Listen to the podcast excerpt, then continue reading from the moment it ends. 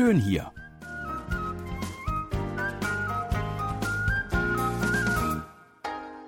Ausflugstipps für Korea.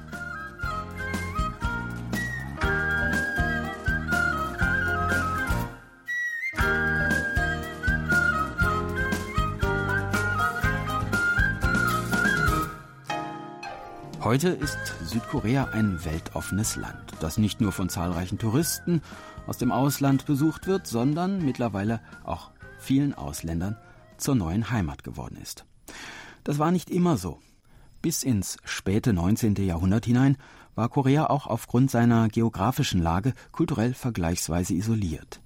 Erst Ende des 19. Jahrhunderts begann sich das Land zu öffnen, durchaus nicht ganz freiwillig, sondern vor allem auf Druck äußerer Mächte. Ein wichtiger Schritt zur Internationalisierung des Landes war die Öffnung des Seehafens von Incheon im Jahre 1883. So wurde Incheon für Korea zum Tor der Welt. Zahlreiche Einwanderer aus China kamen auf der Suche nach Arbeit in diese Gegend und es entstand, wenn man so will, die erste wirklich interkulturelle Stadt Koreas. Chinatown in Incheon, etwa 30 Kilometer westlich von Seoul gelegen. In den 1940er Jahren lebten hier über 10.000 Einwanderer aus China. Heute sind die meisten Einwohner des Viertels Chinesen der zweiten und dritten Generation. Diesen Ort, der sein besonderes exotisches Flair bis heute erhalten hat, wollen wir heute besuchen. Wie kommen wir dorthin? Ganz einfach, wir nehmen U-Bahn Linie 1 und fahren bis zur Endstation Incheon. Dort steigen wir aus und schon sind wir da. Direkt gegenüber der U-Bahn-Station befindet sich das Peru, das große Eingangstor zum chinesischen Viertel. Im späten 19. Jahrhundert standen chinesische Einwanderer vor diesem Tor und sprachen ihre Gebete. Das Tor sollte verhindern, dass böse Geister in die Stadt eindringen. Tja, und da wir keine sind, dürfen wir rein, so einfach ist das. Sehen Sie die große Steintreppe da vorne?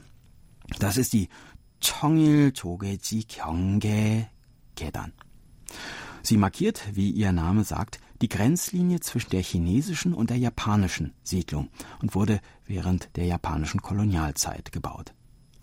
Auf der rechten Seite der Treppe liegen die Gebäude der ehemaligen japanischen Kolonie, von denen viele noch genauso erhalten sind wie zur Kolonialzeit, vor allem zahlreiche ehemalige Bankgebäude. In der ehemaligen Bank Nummer 1 ist heute beispielsweise das Museum zur Hafengründung Incheons untergebracht.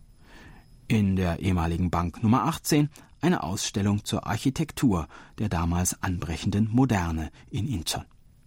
Die Gebäude, die alle unter Denkmalschutz stehen, wirken auf europäische Betrachter, die ähnliche Bauwerke in jeder deutschen Kleinstadt vorfinden, möglicherweise wenig aufregend. Wenden wir uns einmal zur linken Seite. Hier befindet sich das chinesische Viertel, das mit seinen fröhlichen, leuchtenden Farben einen interessanten Kontrast zur nüchternen, grauen japanischen Neuzeitarchitektur bildet. Rot, Gelb, Orange, Gold. Schön bunt hier. So, und nun sind wir oben angekommen.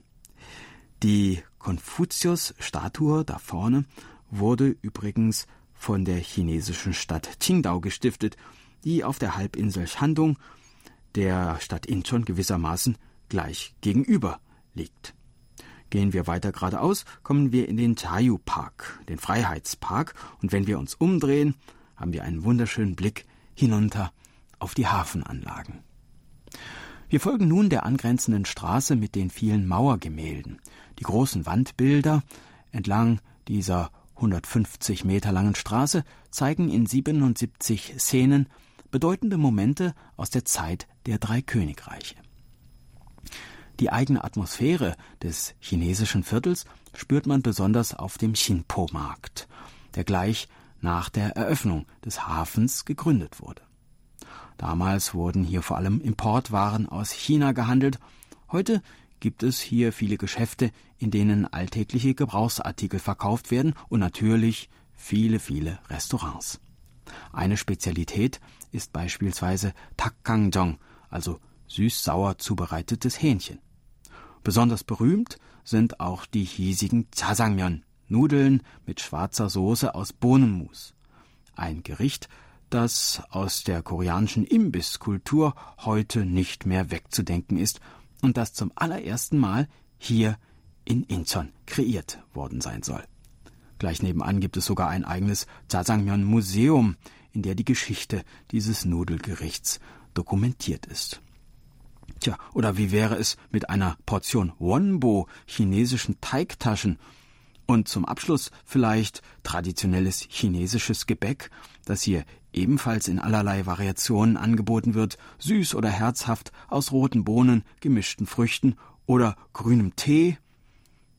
Naja, bevor uns noch der Bauch platzt, das soll er erst einmal gewesen sein, unser kleiner Ausflug nach China. In einer Woche starten wir die nächste Tour und würden uns freuen, wenn Sie wieder mitkommen. Tschüss und bis dahin, sagt Jan Dirks.